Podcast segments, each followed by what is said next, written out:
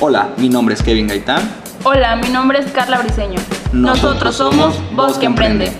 Somos estudiantes de la licenciatura en negocios internacionales y hemos creado este podcast especialmente para ti. En nuestro programa podrán escuchar sobre experiencias y aprendizajes de hombres y mujeres de Colima que han emprendido un negocio. Comenzamos. Hola, mi nombre es Carla Briseño. Hola, mi nombre es Uriel Martínez. Estamos con la maestra Erika Romero que nos va a comentar sobre su empresa. Nos gustaría que nos se presentara, por favor. Hola, ¿qué tal? Soy Erika Romero, maestra en Derechos Humanos y Democracia. Y bueno, mi empresa es Renova Espacios. Es una empresa que se dedica al mantenimiento inmobiliario. Y adicionalmente colaboro como voluntaria en una asociación civil de promotores de derechos humanos que ya tiene, soy socia fundadora, ya tiene 16 años la asociación. Este, entonces, eh, es una, son actividades que suelo vincular y, por ahí va a ser como dos a la vez, dos por uno. Entonces, por eso quería comentarles ambas actividades. Muy bien, nos parece muy importante, muchas gracias. Eh, respecto a lo de su empresa, ¿cómo es que usted decide empezar su empresa? Ok. ¿O cómo Pues, surgió la idea? Sí, sí, mira, yo he sido emprendedora social desde, o sea, desde casi desde que fundé la asociación. Y paralelo a ello, yo me percataba de esta necesidad económica de tener un ingreso pues más seguro y más fijo. O sea, seguro no hay Sí. nada, ¿verdad? Pero sí más seguro y más eh, que, que pudiera yo controlar un poco más, puesto que en, en el activismo social a veces hay financiamiento para proyectos en donde suelo fungir o como coordinadora o como asesora o capacitadora, pero estamos hablando que son contratos o por evento o por semestre a lo mucho. Entonces yo necesitaba crear una fuente de ingreso que me permitiera tener una flexibilidad de horario para poder continuar con mi activismo social, pero tener seguro el PAM y tener seguro la parte de las prestaciones sociales. En mi formación académica yo soy periodista, tengo maestría en Derechos Humanos. Ejercí periodismo durante, eh, cursé la carrera, pero me di cuenta que en aquel en- entonces donde yo era periodista, pues no teníamos seguridad social. O sea, yo no podía crear, tener puntitos Infonavit o ir a- contribuyendo para mi retiro. Entonces también dije, esto no es lo mío. Porque pues este, yo soy como, procuro tener como los pies muy bien en la tierra, aunque sí soy muy soñadora. Eh, eso no es lo que yo espero, a- o sea, no, no quiero intentar cambiar el mundo ahora para que en mi vejez yo no tenga dónde, ni dónde meterme, ¿verdad? O que nadie que me pueda cuidar, este, o tener el capital para pagar a alguien que me cuide. Entonces sí dije, no hay más que emprender. Intenté varias opciones, intenté dar clases, intenté este, trabajar en gobierno, eh, municipal y estatal y en ninguna podía yo hacer ese enlace hasta que emprendí mi propio negocio, que para esto ya había tenido tres intentos previos, pero soy como muy miedosa, el asunto del dinero me da mucho miedo, entonces no fue sino hasta que mi ahora esposo, pero antes novio, se aventó.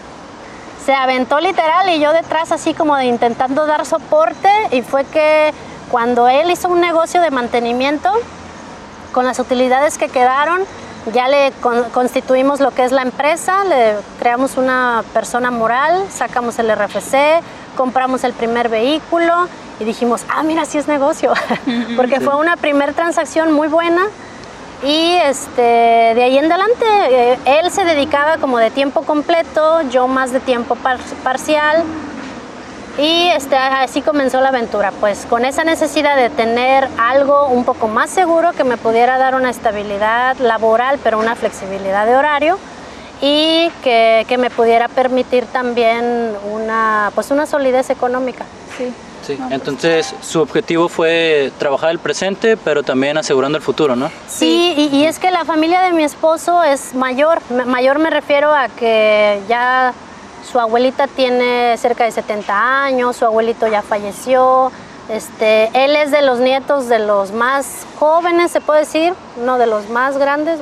No recuerdo ahí como el rango de edades, pero el caso es que en lo que en mi familia hay muchos bebés, en la familia de él ya hay bisnietos, incluso ya vienen tataranietos. Entonces, cuando empecé a andar con mi esposo me di cuenta de, de la vejez y de la vulnerabilidad en la que están los adultos mayores. O sea, Sí. no es hasta que un familiar tuyo necesita una cooperación para algo bien sencillo de salud, que te das cuenta que dices, híjole, está carísimo, él no lo puede pagar, pasamos la charola entre los nietos, este, al final mi abuelo fallece y pude ver la diferencia entre la muerte de su abuelo y la muerte del mío, o sea, en la muerte de mi abuelo todos tuvimos que cooperar, pasar la charola, en cambio en la muerte de su abuelo, el Señor dejó todo resuelto, y no solamente su, todos los trámites de su defunción, su testamento, sino asegurada la vida y el nivel de vida de su viuda, en este caso la abuela de, mi esposo.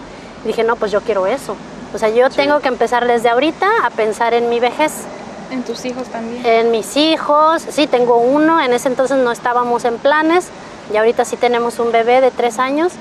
Entonces sí es pensar en mi en mi afore, en mi retiro, en mi este en empezar a cuidar mi salud desde ahora porque no quiero llegar a una vejez discapacitante, sino una vejez exitosa. Entonces todo eso como que me movió muchísimo el tapete y, es algo en, el que, en lo que nos hemos comprometido.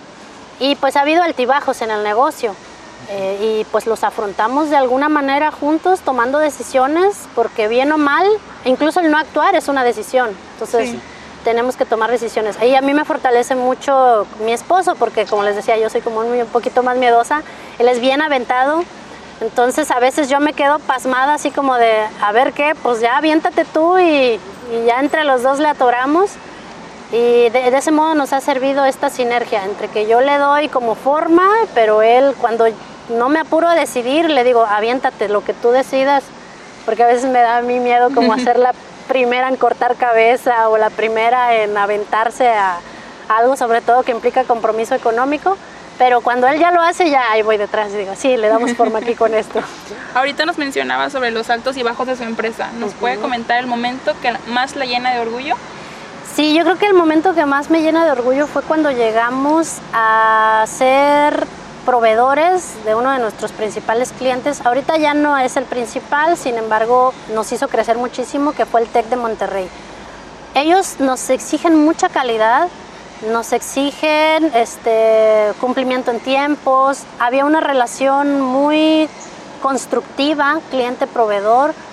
Entonces, literal, ellos nos, nos estiraron a crecer, pero era como como una mamá amorosa, o sea, nos, nos daba nuestras cachetaditas con amor, siempre había mucho diálogo, siempre si nosotros la habíamos regado en algo, con toda honestidad decirle y buscar la manera entre el cliente y nosotros en, salir adelante las cosas. Entonces ellos, TEC de Monterrey, nos, nos ayudaron muchísimo a crecer en varios aspectos, en la calidad de mis servicios, en los procesos de ejecución y también en lo económico.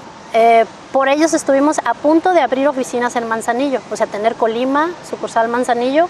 No se logró, sin embargo, sí traíamos esa perspectiva de crecimiento muy importante. Eh, y este, también el hecho de que TEC de Monterrey dejara de invertir, tuvieron ellos, han tenido un proceso complicado al interior, que han dejado de invertir, que también eso me, me obligo, nos obligó a buscar nuevos clientes, también de ese mismo nivel este, nacional. Y como sea, comprándonos o sin comprarnos, nos han hecho crecer mucho el TEC de Monterrey.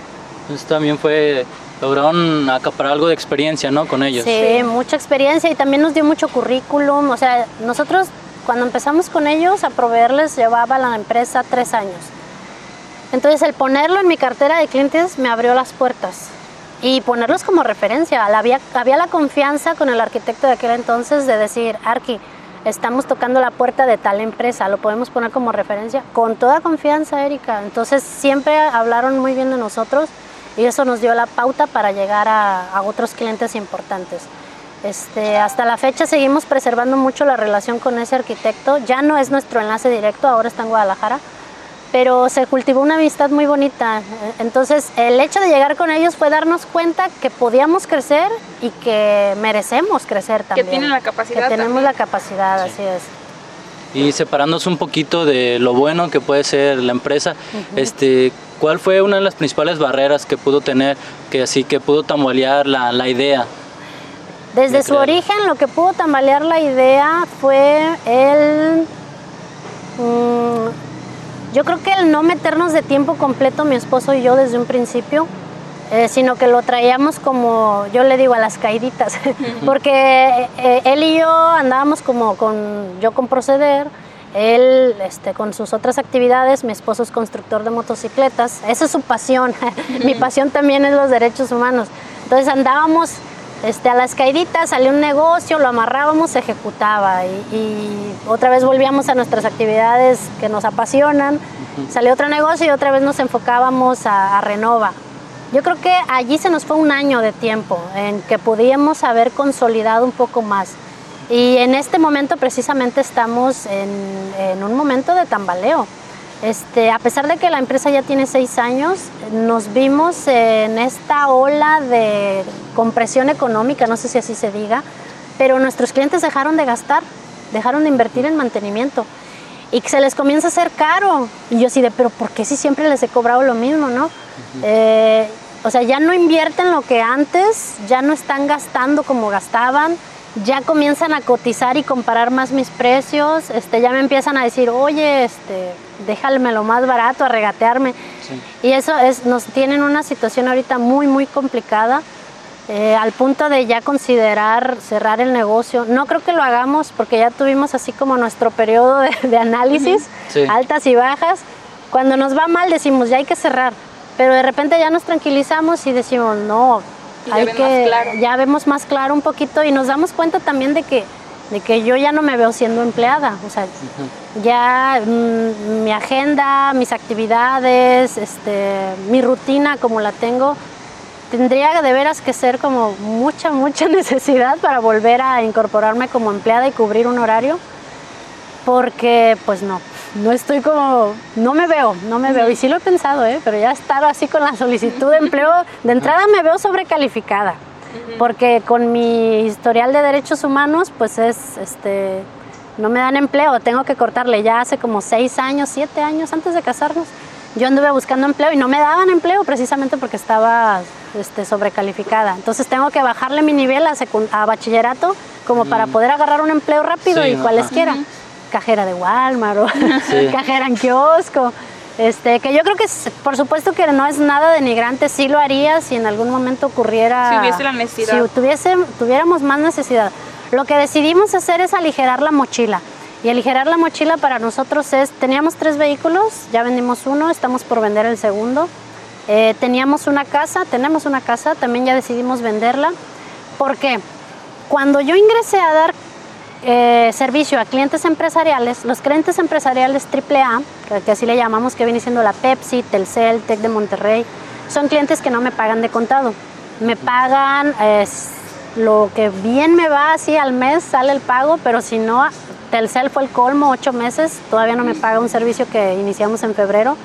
O sea, a ellos ya no les vamos a dar servicio, también es parte de aligerar mi mochila. Eh, es terminar de cobrar las cuentas por cobrar, recortamos la, la, nómina, ya nada más nos quedamos los indispensables. Estamos vendiendo estas cosas que de momento no son necesarias, entonces tengo que pagar mis deudas por, por pagar, mis, mis, todas mis deudas, lo más que se pueda de tal forma que las deudas no me coman los intereses, que siga perdurando la empresa. No la puedo cerrar porque tengo deudas por cobrar, o sea, tengo cosas que cobrar y me interesa cobrarlas.